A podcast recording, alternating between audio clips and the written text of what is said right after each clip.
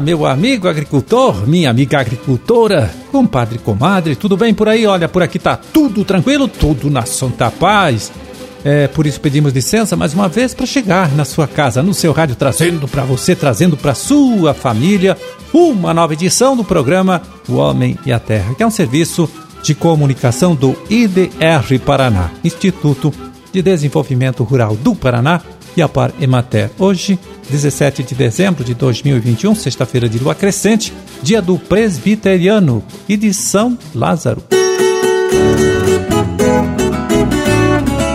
Pois é, a ração anda cara, né? Então por isso é preciso o criador de peixes ter muito cuidado, muito critério aí na hora de definir como vai alimentar, né? Como vai tratar os seus animais no viver. Então a engenheira de pesca Daiane Lenz, do ITR Paraná de Santa Helena, chega aqui agora para dar algumas dicas bem interessantes, né? A respeito deste assunto para gente. Vamos ouvir. O produtor sempre nos pergunta qual é a ração ideal e qual a maneira de fornecer o alimento aos animais. Bom, primeiramente, a escolha da ração ela deve ser compatível com o hábito alimentar dos peixes. Normalmente, os fabricantes disponibilizam no mercado rações para peixes onívoros ou carnívoros. Algumas marcas já disponibilizam a ração específica para tilápia. Outro fator importante é a fase de vida dos animais. Se eles são mais jovens, alevinos ou juvenis, eles devem consumir a ração de menor tamanho, com maior teor de proteína, em torno de 40 a 45%, e ser alimentados mais vezes ao dia, enquanto que animais em fase de terminação consomem a ração de tamanho maior maior e com teores de proteínas mais baixos, em torno de 28 a 32%, com menos refeições ao dia. Como rações para as fases iniciais são consideravelmente mais caras, alguns piscicultores podem racionar o fornecimento da ração nas fases iniciais na tentativa de diminuir os custos de produção. Porém, essa é uma estratégia que não produz bons resultados, pois é nas fases iniciais, até 100, 150 gramas no caso da tilápia, que os animais formam aquele lombo largo, vamos dizer assim, que dá o rendimento de filé lá no frigorífico mais tarde. Além disso, na representação global do custo da ração, a de engorda representa o maior volume dos custos. Então, se o produtor decidir por optar para dar ração de qualidade em uma fase, deve ser no início do cultivo. O ideal é sempre fazer as biometrias a cada 15 dias e seguir um programa alimentar adequado à espécie e que leve em consideração a temperatura da água e o tamanho dos peixes. Pois é, a gente está aí no início de uma nova safra, né? Um novo ciclo de criação e então é importante o produtor prestar atenção para esses detalhes que envolvem o manejo da alimentação dos peixes no viveiro que foram passados aí para a gente agora pela Daiane. Até porque você sabe, né? É deste cuidado que depende o sucesso econômico, depende o lucro da atividade, porque a alimentação é o item que mais pesa, né? Que mais impacta no custo de produção do peixe criado em cativeiro, sem dúvida.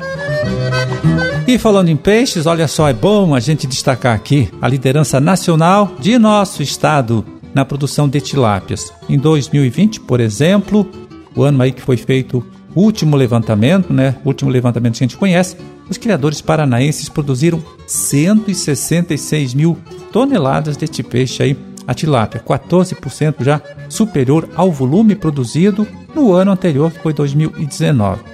E só para completar, veja bem, essa produção paranaense é mais do que o dobro da produção de tilápias do estado de São Paulo, que é o segundo maior produtor brasileiro deste peixe aí, a tilápia.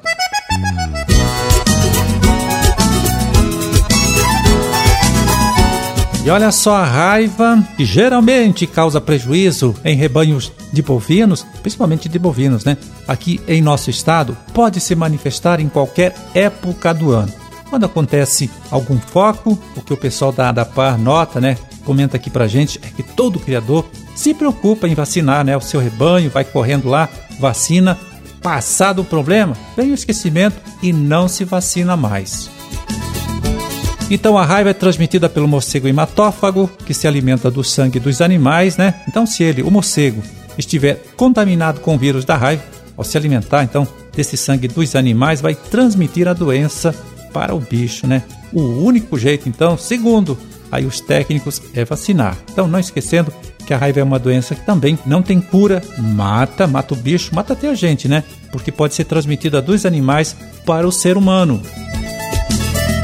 Bom, dissemos aí que a vacina é o melhor recurso né, para prevenir o aparecimento da raiva no rebanho de bovinos, especialmente de bovinos. Então veja aí as explicações que a médica veterinária Elzira Pierre, da gerência do Programa de Controle da Raiva, da DAPAR, tem para falar para a gente sobre este assunto. A vacina contra a raiva pode ser aplicada a partir dos três meses de idade, com um reforço após 30 dias e revacinação anual. É uma vacina de baixo custo e que funciona. Além da vacinação, a ADAPAR também pede a colaboração dos criadores para fazerem uso da pasta vampiricida em torno das mordeduras dos morcegos dos animais. Ela deve ser usada no final do dia, durante pelo menos três dias seguidos. Isso vai provocar a morte dos morcegos. Outra coisa que os criadores podem ajudar ajudar é avisando a DAPAR de possíveis lugares que possam estar servindo de abrigos para morcegos hematófagos. A DAPAR tem quase mil abrigos cadastrados no estado, onde é feito o monitoramento e o controle estratégico através de capturas quando recomendado. Mas aqui vai um alerta: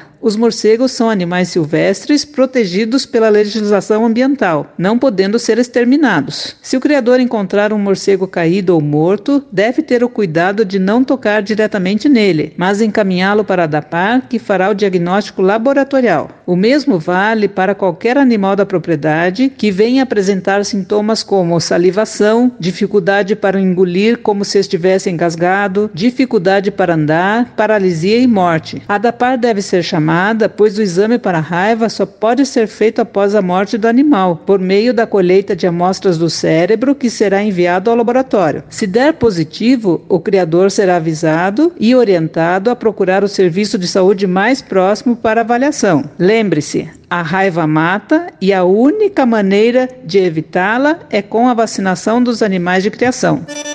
E olha só, nos últimos cinco anos, né, a DAPAR registrou aí a média de 60 focos de raiva aqui em nosso estado. Só para alertar você, né? Neste ano já foram comunicados é, o aparecimento de 71 focos da doença em herbívoros. Herbívoros que incluem aí, como a gente falou, já é, bovinos, caprinos, ovinos, etc. Bom, e falando em raiva, é bom a gente destacar aqui que neste último mês aí o Centro de Diagnóstico Marcos Henriette, da ADAPAR, inaugurou um novo método, né, um novo processo aí de fazer o diagnóstico de raiva em herbívoros, né, como é o caso aí dos bovinos que a gente fala bastante. Agora com este novo jeito de fazer este exame aí, esse, este diagnóstico, o resultado definitivo do exame sai em dois dias, né? Quando antes precisava aí de pelo menos 30 dias para a confirmação. O equipamento que está sendo usado para fazer este exame, este diagnóstico, foi doado pelo Sindicato das Indústrias Avícolas do estado aqui do Paraná, o Sindi Avipar. Pois é, o Lazinski, não participa aqui do programa hoje, como de costume, porque está em férias, né? Volta lá pela metade de janeiro.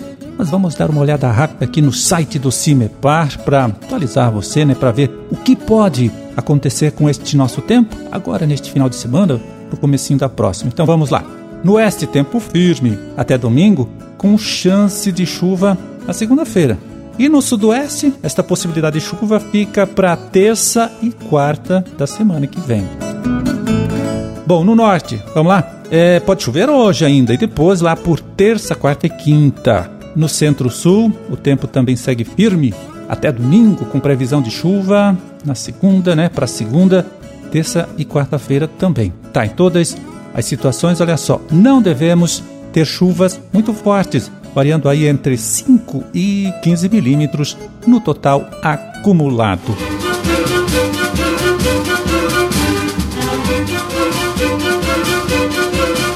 Bom, terminamos a nossa empreitada de hoje. Vamos ficando por aqui, olha, desejando a todos vocês aí uma ótima sexta-feira, um excelente final de semana também, né? E até a próxima segunda, quando a gente estará de volta aqui de novo, né? Trazendo para você, para sua família, uma nova edição do programa O Homem e a Terra. Um grande forte abraço a todos, fiquem com Deus e até lá.